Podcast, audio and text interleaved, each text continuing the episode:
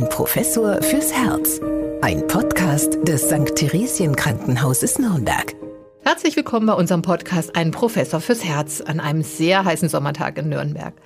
Ja, wir begrüßen Sie herzlich. Wir, das sind Professor Dieter Robers, Chefarzt der Medizinischen Klinik für Kardiologie und internistische Intensivmedizin am St. Theresien Krankenhaus Nürnberg und Anja Müller. Ja, und wir beide, Dieter, denke ich, schwitzen heute ganz gut hier vor dem Mikrofon im Funkhaus Nürnberg, denn wir haben die ersten richtig heißen Tage des Jahres mit 30 Grad hinter uns. Ja, und 30 Grad ist ja eigentlich gar nicht äh, so wirklich heiß. Ähm, wenn man sich die letzten Jahre anschaut und auch die Wettervorhersage für die nächsten Tage, da sind wir schnell bei 38 Grad und ich habe ein bisschen geschmunzelt, weil ähm, in den letzten Tagen war immer der Rekordhalter Möhrendorf äh, mhm. hier bei Erlangen und das ist ganz nah dran, da wo ich wohne. Ich komme ja aus Dexendorf und äh, da habe ich wirklich viel Spaß an den äh, Temperaturen und das ist ein wichtiges Thema, äh, das ja auch von der äh, Politik langsam aufgegriffen wird. Gerade heute ist ja ein solcher ja, Hitzekonsens, ähm, Hitzeschutzplan der Bundesregierung nochmal herausgegangen.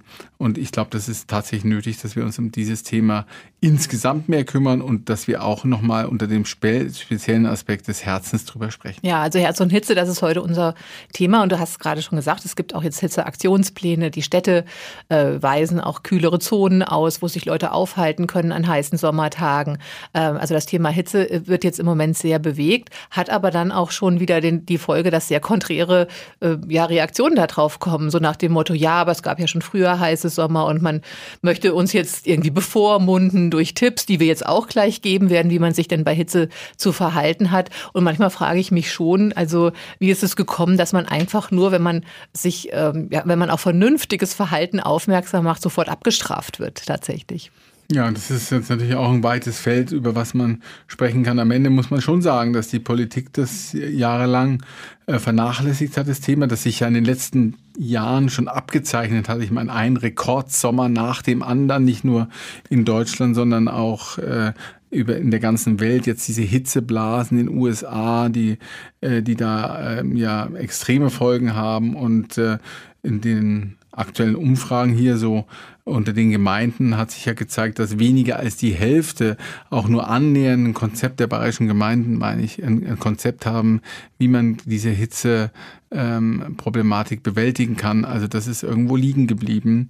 Und man braucht doch nur in die Todesursachenstatistiken der letzten Jahre hineingucken, dann sieht man, dass Tausende von Menschen letztlich im Zusammenhang äh, mit äh, der hohen Temperatur nicht nur im Krankenhaus behandelt werden mussten, sondern eben auch gestorben sind. Mhm. Also und da ist wirklich äh, ähm, jetzt eine schnelle Aktivität auch seitens der der Entscheidungsträger gefordert, um das, die Situation zu verbessern, sonst wird es wirklich schwierig. Ja, ich hatte da auch mal vom Weltklimarat so Zahlen mir rausgesucht.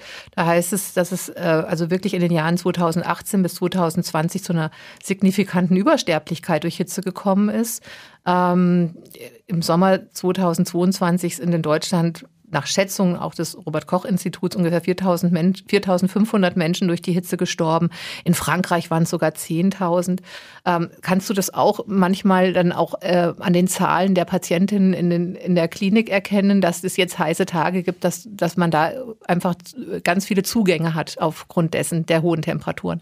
Ja, wir haben natürlich jetzt mehr Zugänge. Das ist in der die Notaufnahme ähm, ist tatsächlich äh, voll mit Patienten, die letztlich durch die Hitze in eine ähm, Situation gekommen sind, die eben eine stationäre Krankenhausbehandlung nötig macht. Ich glaube, dass diese 4500, die du genannt hast, sogar noch eine, eine Unterschätzung der tatsächlichen Verhältnisse sind. Mhm. Denn wenn Menschen sterben in Alten- und Pflegeheimen, dann wird ja nicht immer ähm, eine entsprechende Diagnose so verzeichnet, dass sie auch in die Statistiken eingeht. Ich denke schon, dass es viel mehr sind. Es betrifft ja viele ältere Menschen, die halt ähm, ja eh schon eine erkleckliche Anzahl an Erkrankungen haben, die vom Allgemeinzustand nicht so gut sind, die vielleicht ein dementielles Syndrom sind, die in ähm, Pflegeeinrichtungen untergebracht sind und die dann einfach auch äh, unter der Hitze bei gleichzeitig zu wenig trinken, in so eine Austrocknungssituation kommen mit niedrigem Blutdruck, mit äh, Nierenschwäche äh, und mit Entgleisung der Blutsalze. Alle für sich lebensbedrohliche ähm, Erkrankungen und das äh, ist das Problem. Ja. Mhm. Und äh, da äh, wir ja insgesamt als Gesellschaft immer älter werden, es gleichzeitig auch immer heißer wird, ja, ist zu erwarten, dass wir das Problem, dass das Problem nicht weniger wird, sondern in den nächsten Jahren sogar eher noch zunimmt. Ja, aber dieser Umgang mit der Hitze oder der, der Körper, wie er darauf reagiert, ist das auch genetisch bedingt. Also ich weiß äh, von dir, dass auch aus unseren früheren Podcast-Folgen, dass du die Hitze eigentlich ganz gut verträgst, während ich also sehr unter der Hitze leide. Also kann das sein, dass deine Vorfahren aus dem Süden kommen und meine aus der Polregion oder wie, woran liegt das? Also bei dem, bei uns beiden ist es relativ einfach, weil wir ja unterschiedlichen Geschlechts sind. Also Männer und Frauen sind auch, was die Hitzeverträglichkeit betrifft, anders ausgestattet. Das fängt damit an, dass eben Frauen ähm, nur 70 Prozent der Schweißdrüsenanzahl hat, die die Männer zum Beispiel haben. Also Männer haben mehr Schweißdrüsen und damit mehr Möglichkeit, ähm, ja, Hitze zu begegnen. Und dann ist eben auch das ähm, Verhältnis äh, Körpergewicht zur Oberfläche zur Körperoberfläche ähm, bei ähm, Frauen ungünstiger, was die Wärmeabgabe betrifft. Und äh, das sind schon mal zwei Faktoren, letztlich genetische Faktoren, durch das Geschlecht bedingte Faktoren, warum Frauen häufiger nicht so wärmetolerabel sind wie die Männer. Ach, das ist ja eine super Erklärung. Das wusste ich von äh, vorher noch gar nicht. Also ähm, was passiert denn im Körper bei Hitze überhaupt? Also wie reguliert denn der Körper unsere Temperatur? Es gibt ein Thermostat, das ist der Hypothalamus, das ist eine bestimmte Region im äh, Hirn, die, der halt kontinuierlich äh, den, die Körperkerntemperatur misst.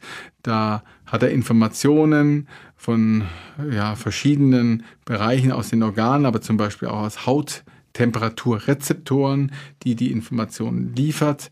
Und der, dieser Thermostat, der Hypothalamus, der versucht eben die Temperatur so um die 37 Grad einzustellen.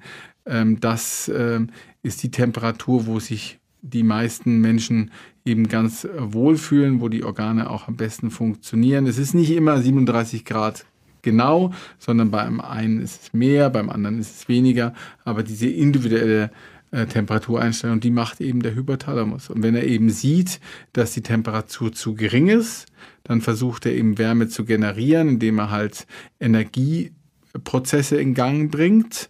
Ähm, zum Beispiel die Muskulatur soll dann angeregt werden. Das ist dieses Kältezittern, was wir halt haben, ja, um eben Wärme zu produzieren. Denn bei allem, was mit Energie zu tun hat, entsteht Wärme als äh, Begleit. Ähm, Aspekt. Und wenn die Temperatur zu hoch ist, dann äh, werden eben ähm, Prozesse in Gang gesetzt, äh, den Körper wieder runterzukühlen. Also die Schweißdrüsen werden aktiviert, Blut wird in Richtung Haut ähm, transportiert, äh, damit dort Wärme abgegeben werden kann. Und ähm, insgesamt äh, wird der Kreislauf damit natürlich gefordert. Und bei herzerkrankten Menschen kann das dann schon zu einer kritischen Situation auch aus kardialer Sicht kommen. Das mhm. geht dann über die Austrocknung, über die Elektrolyte, also die Blutsalzentgleisung und über die Nierenproblematik hinaus, weil Menschen, die jetzt eh schon eine äh, erschwerte Herzleistung haben, die dann kreislaufmäßig so belastet werden, äh, denen tut das nicht gut. Auch wenn man den Verlust von ja, von Volumen betrifft, also der Bluthaushalt ist ja dann auch eben etwas weniger günstig, wenn man nicht genug zu sich nimmt. Das ist auch fürs Herz eine weitere Belastung. Also da gibt es viele gut äh, geklärte äh, Zusammenhänge zwischen Hitze, zwischen Erkrankung bis hin zum Tod. Und was würdest du denn jetzt insbesondere diesen Herzpatientinnen, aber auch ja, uns Gesunden raten jetzt an diesen heißen Tagen? Wie begegnen wir denn der Hitze am besten? Na, ein ein Aspekt ist natürlich, sich nicht der Hitze vollständig auszusetzen, so das geht. Also da brauchen wir ja nun mal in die südlichen Länder schauen, nach Spanien oder nach Italien, Griechenland, wo ja diese Siesta ähm, ein Thema ist. Also da wird ja oft um die Mittagszeit nicht gearbeitet. Da ist zwischen 12 und äh, 16 Uhr eine Pause, weil da eben die Temperaturen am höchsten sind. Da äh, setzt man sich der Hitze nicht aus. Aber natürlich ist auch wichtig, dass man gleichzeitig auf ähm, einen ausgeglichenen Flüssigkeitshaushalt achtet, dass man einfach mehr trinkt. Äh, das kann beim Gesunden durchaus auch mal das drei- bis vierfache dessen sein, was man sonst trinkt, weil man verliert enorm viel durch die durch Schweiß und äh, durch die von mir gezeichneten Prozesse. Und das muss man ausgleichen. Ähm, bei Menschen, die halt äh, internistisch erkrankt sind, ist es sicher sinnvoll, dass man auch mal häufiger den, den Blutdruck misst und eben schaut, dass der nicht zu niedrig ist, dass man sich auch überlegt, ob, äh, und jetzt wird es schon schwieriger, ja, ob man alle Medikamente, die äh, eben einzunehmen sind, ob man die tatsächlich auch einnehmen sollte. Also zum Beispiel wassertreibende Medikamente bei solchen Temperaturen einzunehmen, ist wahrscheinlich in der Mehrzahl der Fälle gar keine so wahnsinnig gute Idee. Das muss man natürlich mit den Hausärzt, der Hausärztin besprechen. Ähm, aber auch andere Medikamente, zum Beispiel, die die Niere belasten oder eben auch Blutdruckmedikamente, die dann äh, zu einer zusätzlichen Blutdrucksenkung führen, da muss man sich genau überlegen, ob das jetzt eine gute Idee ist, bei so heißen Tagen das in der normalen, also in der gewohnten Form einzunehmen. Mhm. Und manchmal trinkt man dann ja auch nicht, weil man denkt, ja, dann schwitze ich ja sowieso wieder alles raus. Aber das Schwitzen ist ja genau das Gute, das kühlt ja unseren Körper.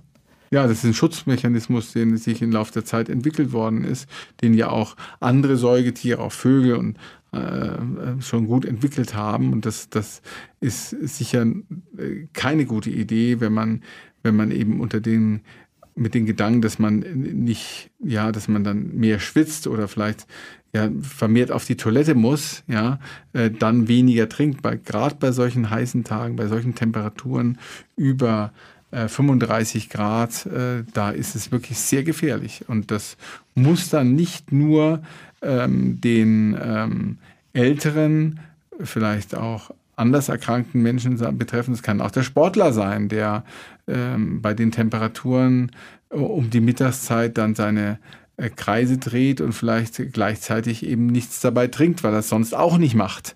Der kann dann plötzlich auf der Notaufnahme sich wiederfinden, mhm.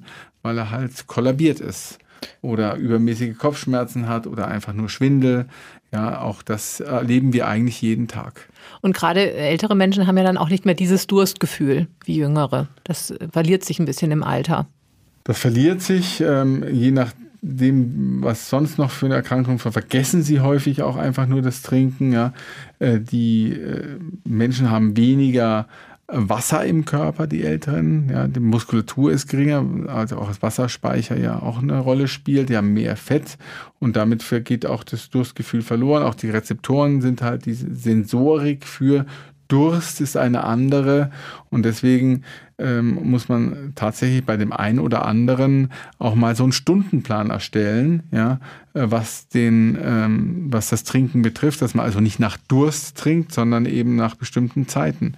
Ähm, so kann man das Problem hier und da lösen. Aber wenn zum Beispiel Menschen auf Hilfe angewiesen sind, ähm, die einfach zum Beispiel in Pflegeeinrichtungen leben, da ist es natürlich wichtig, dass die Mitarbeiterinnen äh, dort darauf achten, dass ausreichend getrunken wird. Und das ist natürlich in der heutigen Zeit äh, anhand der Personalherausforderungen auch nicht immer einfach. Und das äh, trifft dann in, besonders in der in so heißen Phasen tritt es dann eben als Problem deutlich schneller hervor, wenn man eben nicht dafür sorgt, dass die dort untergebrachten Patientinnen und Patienten ausreichend trinken. Mhm.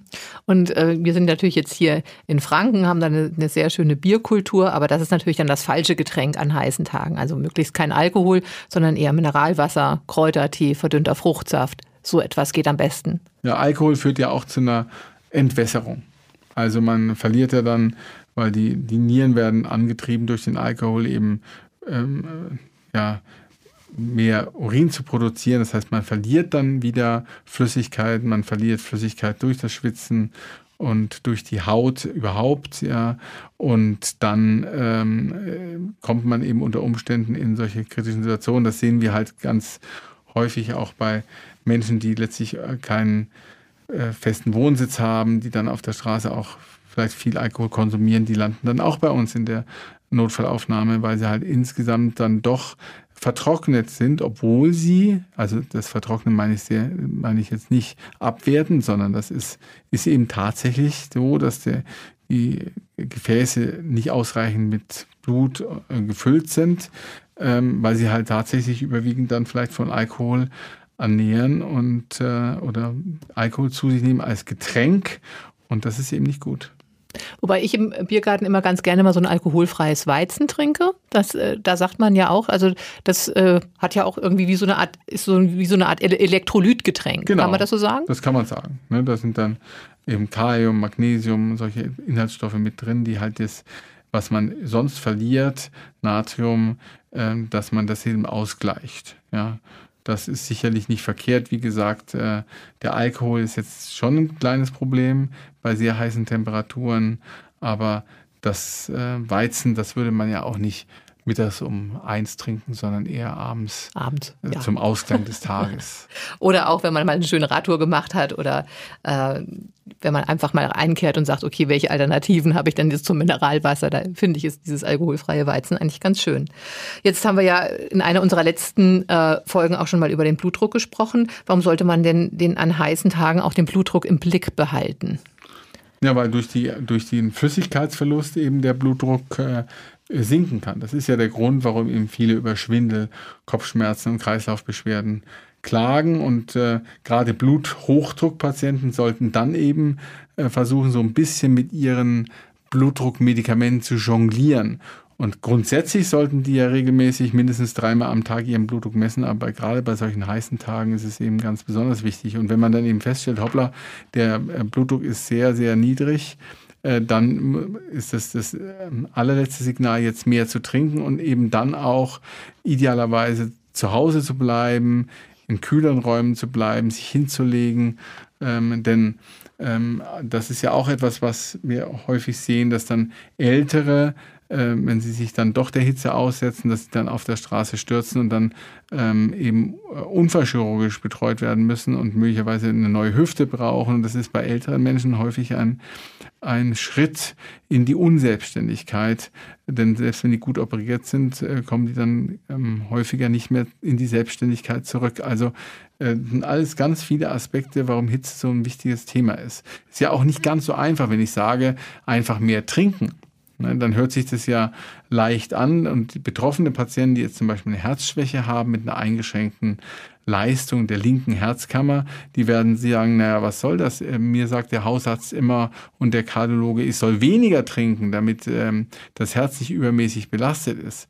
Ja, und da sieht man schon, äh, so einfach ist es eben nicht, weil gerade bei solchen Patienten ist es oft ein Drahtseilakt zwischen ähm, Flüssigkeit für den Kreislauf, aber auch, dass die Nieren gut funktionieren auf der einen Seite, auf der anderen Seite aber Flüssigkeit als Belastung fürs Herz. Und äh, das ist natürlich an solchen Tagen mit so heißen Außentemperaturen eine besonders schwierige Frage, ja, welche, welchen äh, ja, Anteil an Flüssigkeit, welche Menge an Flüssigkeit dieser erkrankte Herzpatient dann zu sich nehmen kann. Und das ist eben etwas, was man, denke ich, im Gespräch mit dem betreuenden Arzt, der betreuenden Ärztin dann auch festlegen muss. Und sollte man sich da auch mal wiegen, also um dann festzustellen, wie viel Flüssigkeit habe ich denn überhaupt aufgenommen? Ist das eine Methode? Geht das? Ja, es ist eine einfache Methode. Natürlich kann man kann sich morgens wiegen, man kann sich abends wiegen. Bei dem Patienten mit Herzschwäche ist Wiegen ja ohnehin ein wichtiger Punkt, dass man eben sagt, ja, dass man nicht schnell an Gewicht zunimmt, weil halt ähm, dann vermehrt Wassereinlagerungen stattfinden. Deswegen ist ja immer unser Appell, sich jeden Tag einmal zu wiegen. Und wenn das Gewicht in kurzer Zeit äh, zwei, drei Kilo zunimmt über wenige Tage, dann muss, sollte man eben mit den, ähm, mit den ärztlichen Kollegen in Kontakt treten. Und hier ist es natürlich auch so, wenn man Gewicht verliert, ohne dass man eigentlich da eine gute Erklärung für hat und und das ist dann eben überwiegend und wahrscheinlich auch mit der Hitze zu tun hat, äh, dann muss man auch dort, ähm, wenn man das nicht wenn man nicht sonst gesund ist, mit dem Arzt besprechen, was kann ich tun, wie viel kann ich trinken, kann ich das wassertreibende Medikament absetzen, äh, kann ich dieses Medikament reduzieren. Ähm, das sind schon wichtige Punkte. Mhm. Und du hast ja auch am Anfang gesagt, also wir sollten uns einfach ein Beispiel nehmen, auch an den südlichen Ländern und an deren Bewohnerinnen und Bewohnern, wie die mit der Hitze umgehen. Also sei es jetzt in Italien beispielsweise oder in Spanien oder in Griechenland. Und ähm, aber ist das nicht so, dass wir es eigentlich immer noch nicht so begriffen haben, dass es inzwischen, dass unsere jetzt auch, sage ich jetzt mal hier diese nördlichere Hemisphäre eben zwischen auch so heiß geworden ist, dass wir uns eben genau diese Verhaltensweisen aneignen müssen. Dass wir einfach immer noch denken, ja, das ist einfach jetzt ein herrlicher Sommer, aber eigentlich geht es darum, dass wir eigentlich schon an der Grenze angelangt sind. Ja, ich glaube, das Bewusstsein müssen wir jetzt in die Köpfe hineinkriegen. Ähm, und es gibt ja selbst im, im, im Krankenhaus noch wenige ähm, Einrichtungen oder Pflegeheime, die sich auf diese Hitze eingestellt haben. Ja, genau. Ich glaube, das äh, ist, das äh, ist ein ähnliches Problem. Also ähm, da muss es Vorgaben geben, wenn man neue Krankenhäuser baut, wie die zu ertüchtigen sind, dass man eben auch Möglichkeiten hat, äh, diese, diese Hitzeproblematik äh, besser zu begegnen. Da muss es ähm, ähm, ja, Algorithmen geben, wo man zum Beispiel sagt, ab bestimmten Temperaturen bekommen die Patientinnen und Patienten dünnere Bettdecken. Ja, äh, da müssen Möglichkeiten geschaffen werden, ähm, wie man diese, diese Häuser und sowas gut isoliert. Ich meine, wir sind ja am St. Theresien Krankenhaus ähm, insofern ganz gut aufgestellt, als dass das Gebäude ist ja aus dem Jahr 1928 in großen Teilen und äh, da hat man es irgendwie hinbekommen, dass es ganz gut isoliert ist. Trotzdem, äh, auch hier halte ich mich am liebsten im Katheterlabor auf zum Beispiel oder im CT, weil diese Räume nochmal weiter runtergekühlt werden. Und ich denke, das muss dann für die Patientenzimmer natürlich auch sein, dass man dort ein angenehmes Klima schafft.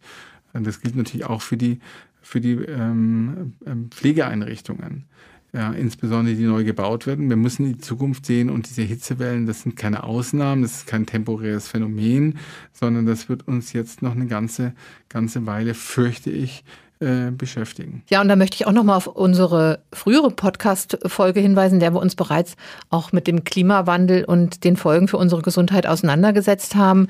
Ähm, da erfahren Sie auch noch mehr, zum Beispiel, warum es mehr Infektionskrankheiten geben wird, warum natürlich die Hautkrebserkrankungen äh, ansteigen ähm, und auch warum Allergien weiter zunehmen. Das ist kein schönes Szenario, Dieter, das hast du auch jetzt schon gesagt. Da sind, ist unser medizinischer Betrieb eigentlich noch nicht so richtig darauf vorbereitet. Das will man noch nicht so richtig anfassen. Tja, da könnte man jetzt natürlich auch wieder ausholen und äh, viele andere ähm, Themen, die mit Gesundheit zu tun haben, politisch bewerten. Äh, gerade wenn man so die aktuellen Diskussionen ähm, verfolgt, da ist der Hitzeschutzplan ein Thema, aber natürlich auch die Gesundheitsreform insgesamt, die Krankenhausreform. Also ein äh, schwieriger Punkt, was, was du noch vergessen hattest zu, äh, zu erwähnen, ist auch die ähm, Wahrscheinlichkeit für Erblindung aufgrund der Makuladegeneration. Aha. Auch das hat äh, was mit mehr Sonnenschein zu tun, mhm. Ja? Mhm. Ähm, sodass wir wahrscheinlich eben mehr Erblindungsfälle haben werden äh, in den nächsten Jahrzehnten. Da braucht man nur nach Australien gucken und Neuseeland, wo das jetzt schon so ist. Mhm. Ja? Also ähm, da ist ja auch wieder ein, ein, ein, großes Thema, was auch mit Klima zu tun hat. Also ja, ich äh, habe da nur die, die eine Lösung, das Thema halt immer wieder sachlich äh, vorzubringen. Ja, ähm, ich meine, die Zahlen sprechen eine eindeutige Sprache, finde ich. Ja, und ähm, die, die entsprechenden Maßnahmen, die ja, die ja schon in einigen Stellen auch ehrlicherweise von einem oder anderen Gesundheitsanbieter umgesetzt werden. Es gibt schon tatsächlich Krankenhäuser, die, das was ich vorhin schon sagte, mit den dünneren Bettdecken, mit der Belüftung, mit der ähm, mit, der, mit den Klimaanlagen da Vorreiter sind und auch solche Standards entwickelt haben, wie man bei welcher Temperatur was macht. Ja? Aber das, das müssen die Mehrzahl der Krankenhäuser muss das noch ähm, entwickeln. Auch wir haben jetzt so eine Arbeitsgruppe gegründet, die ähm, versucht, äh, diese Hitzephase dann eben für unsere Patienten erträglicher zu machen im Rahmen der Möglichkeiten. Aber das kann nur der Anfang sein. Und wie gesagt, ich denke, in 10, 15, 20 Jahren, da ist das dann etabliert, ja, weil wir einfach nicht anders können. Das ist sozusagen alternativlos. Mhm. Ja, und ich sage jetzt mal, wenn man wirklich so vom Worst-Case-Szenario ausgeht, dann wird es ja ähm, 40 ähm, heiße Tage pro Jahr geben. Also das sind 20 mehr als noch zwischen 1971 bis 2000. Aber noch haben wir es auch in der Hand, das einzudämmen. Ja, der Klimawandel ist ja nichts äh, wo wir auch nichts dagegen tun könnten, sondern wir, wir können ja noch was dagegen tun. Äh, also einfach mal ein bisschen weniger Auto fahren, weniger fossile Brennstoffe einsetzen, nicht so oft fliegen. Also diese Woche war äh, der Tag, an dem die meisten Flüge in der Luft jemals gezählt worden sind. Es waren an einem Tag über 150.000 äh, Flüge weltweit. Und ich denke, das äh, kann jeder natürlich für sich selber entscheiden. Das ist schon wahr. Und wir wollen hier auch sicherlich äh, nichts vorschreiben, wie es immer so schön heißt. Aber das alles ist kein Verzicht, sondern ein Gewinn für uns alle und eine lebenswerte und vor allem gesunde Zukunft. Es wird ja schon viel getan oder viel überlegt. Ich meine, äh, jetzt auch von der Europäischen Union mit den mit der Renaturalisierung von bestimmten Bereichen, Flüssen und so weiter, mit der ähm, mit der Schaffung von Grünflächen ähm, in den Städten als Schattenspender, mit der Entsiegelung von ähm, Flächen eben, dieser Betonierung, die dann rückgängig gemacht werden soll. Aber es sind natürlich Sachen, die äh, offen gestanden ähm, am Ende des Tages nicht mit der nötigen Konsequenz überall durchgeführt werden. Das ist auch natürlich so, dass irgendwo die Mittel fehlen, ja. Und das im Augenblick ist es so, ist jedenfalls mein Gefühl, dass man beim Thema Gesundheit und beim Thema Klima noch ähm, am ehesten bereit ist, ja, auf, auf die Mittelfreigaben zu verzichten, es lieber äh, in andere Projekte steckt, die auch wichtig sind. Aber ich denke, hier ist ein Umdenken dringend erforderlich, sonst wird es schwierig. Und ich äh, kann in den Zusammenhang nochmal auf die demografische Entwicklung in Deutschland verweisen. Wir sind jetzt mit den meisten Menschen zwischen 50 und 60 unterwegs, die Babyboomer der 60er Jahre. Ja, die sind eben in 20 äh, Jahren alles äh, Menschen, die halt älter sind, die über 80 sind und die dann eben diese Probleme auszustehen haben. Und das muss ja dann auch wieder ökonomisch bewältigt werden. Ja, die vielen Menschen, die dann vielleicht auch aus Klimagründen im Krankenhaus behandelt werden müssen, das muss ja auch geleistet werden. Mhm. Und jetzt haben wir, wie du sagst, noch die Chance, dagegen zu steuern, sowohl was die Ursachen betrifft für Klimawandel und so weiter, als auch was Maßnahmen betrifft, gegen die Hitze zum Beispiel und gegen diese äh, ähm, Versiegelungsthematik und ähm, das ist, äh, glaube ich, etwas, was angepackt werden muss mit großer, mit großer Leidenschaft. Ähm, aber wie gesagt, die Themen sind so vielfältig, die Probleme, in denen wir haben, dass dass das unter Umständen eben noch ein bisschen braucht. Ja, und es gibt ja auch Stimmen, die sagen, na ja, dann passen wir uns eben an die Hitze an. Aber auch unser Körper hat ja so biologische Fakten, wo es dann irgendwann mal eben nicht mehr mit der Anpassung äh, Dafür ist der Zeitraum auch zu knapp. Ich meine, man kann sich gut vorstellen, dass äh, Anpassung an, an ähm, externe Faktoren, Umweltfaktoren passieren können. Das hat uns die Evolution ja gezeigt. Ja? Ähm, allein, dass wir immer größer geworden sind, der aufrechte Gang und so weiter. Ähm, aber das ist jetzt ein Zeitraum, äh, in dem können wir uns nicht anpassen, physiologisch gesehen, mhm. ne? sondern da, da hat, äh, das hat einfach mit Strukturen zu tun, Maßnahmen, die wir umsetzen müssen und auch äh, den, den entsprechenden Mitteln, die wir da in diese Projekte äh, investieren müssen. Das ist natürlich kein Spaß in der heutigen Zeit, aber wir werden es jetzt, wenn wir mit unserem Podcast fertig sind, gleich wieder merken. Ja, äh, sobald wir das Gebäude verlassen, wird uns eine Wand von Hitze erstmal empfangen und äh, äh, ja, das ist nicht einfach. Hm. Ja, äh, danke Dieter für deine klaren Worte in der Hinsicht. Ähm, ich, wir hoffen trotzdem, Sie kommen gut durch den Sommer. Äh, nehmen Sie unsere Tipps einfach mal mit. Interessanterweise äh, ist es in Italien so, dass der Wetterdienst, obwohl dort die Leute ja wirklich auf die Hitze eingestellt sind, jeden Tag äh, nochmal diese Tipps auch äh, weitergibt, über Fernsehen, über Radio, dass es einfach nicht in Vergessenheit gerät, dass man sich auch wirklich zurückhält bei der Hitze, dass man viel trinkt, ähm, dass man auf die Medikamenteneinnahme achtet. Und ja, von dieser Seite aus achten Sie auf sich, kommen Sie gut durch den Sommer. Bis zum nächsten Mal ja, auch von mir alles Gute. Ja. Denken Sie auch an solche Maßnahmen wie ja, mal eine Eisdiele besuchen, ganz vorsichtig. Ja, das sind ja auch Dinge, die wir jetzt nicht adressiert haben. Das war ein bisschen politisch heute, aber das Thema ist wichtig. Es ist medizinisch wichtig. Es ist für uns alle wichtig. Und deswegen haben wir es einfach mal mit reingenommen. Über Kommentare, Zuschriften, Meinungen oder auch andere Themen würden wir uns sehr freuen. Ähm, bis ganz bald, überall, wo es Podcasts gibt. Ein Professor fürs Herz. Ein Podcast des St. Theresien Krankenhauses Nürnberg.